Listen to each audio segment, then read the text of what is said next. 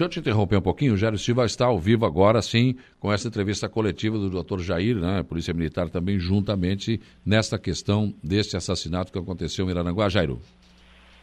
Perfeito, Saulo. Olha, nesse momento vai começar a entrevista coletiva que será conduzida pelo delegado Jair Pereira Duarte e os demais órgãos de imprensa aqui da nossa região, da região carbonífera também, para acompanhar esse trabalho que inicia a partir de agora. Né? É importante que todos os profissionais estão aqui mobilizados. A entrevista começa nesse momento. Bom dia, doutor. Dia. Bom dia a todos. É, então, é, a gente faz essa coletiva a pedido dessa presidência para revelar com a morte das duas mulheres. Fato aconteceu no dia 2 para 3 é, de janeiro, aqui em Araranguá. É, os trabalhos, como já falei antes, iniciaram junto com a com a americana, é, e foi finalizado um inquérito aqui pela TIP, onde a gente conseguiu é, colocar, para apontar ao menos dois envolvidos de forma direta. É, os dois, um deles com uma, uma relação, já, já teve uma relação com a vítima, é, e em razão de um relacionamento que tiveram, acabou gerando é, o desentendimento e levou então ao, ao crime. É, esse crime aconteceu é, no dia 2 para 3, é, onde as vítimas foram amarradas, retiradas da residência, levadas a pé até o local do rio, onde houve a execução e então jogaram armas na cidade. É, os dois envolvidos já estão presos. É, houve três prisões em decorrência das investigações. É, um deles foi liberado na prisão temporária porque a gente não conseguiu apontar o envolvimento dele investigado Bem, doutor, eu já vou para a próxima pergunta, depois dos demais colegas. Qual foi a motivação? A motivação teve uma relação íntima dele, não posso revelar, mas houve um desentendimento entre a relação ali é, ao, do principal autor com uma das vítimas, que levou então a essa, essa situação do, do crime.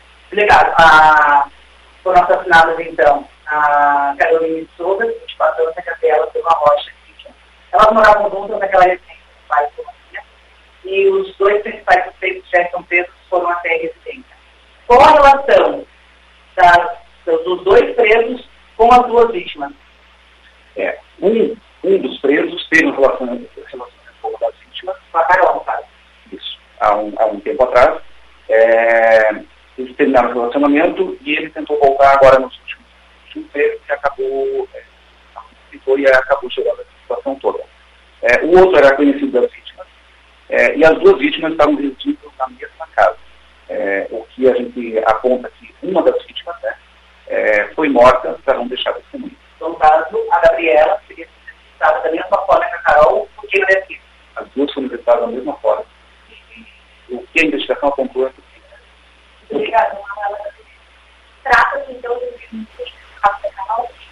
de feminicídio. É, os dois vão responder é, não só pelo feminicídio, que estavam juntos né, em concurso, mas também vamos responder pelo sequestro e pela ocultação de cadáver. Delegado, a... por que trataria um feminicídio? O doutor acha que poderia ter sido já que, segundo informações, a Carol falava que havia sido ameaçada, que sido ignorada? Sim, poderia ter sido evitado. E essa é a orientação que a gente sempre, sempre passa para qualquer pessoa que é ameaçada. É, ela foi ameaçada por diversas vezes e acabou não, optou por não procurar delegacia, não pedir delegacia e, e a gente vê que a, as ameaças acabaram se. Doutor, foi um crime planejado no seu ponto de vista? É, em princípio, sim, até pelo, pelo trajeto que os dois fizeram para chegar lá é, e a forma que fizeram. É, primeiro, fizeram um levantamento local, a gente conseguiu informações que por vários dias eles andavam naquele local, então eles sabiam bem o que estavam fazendo.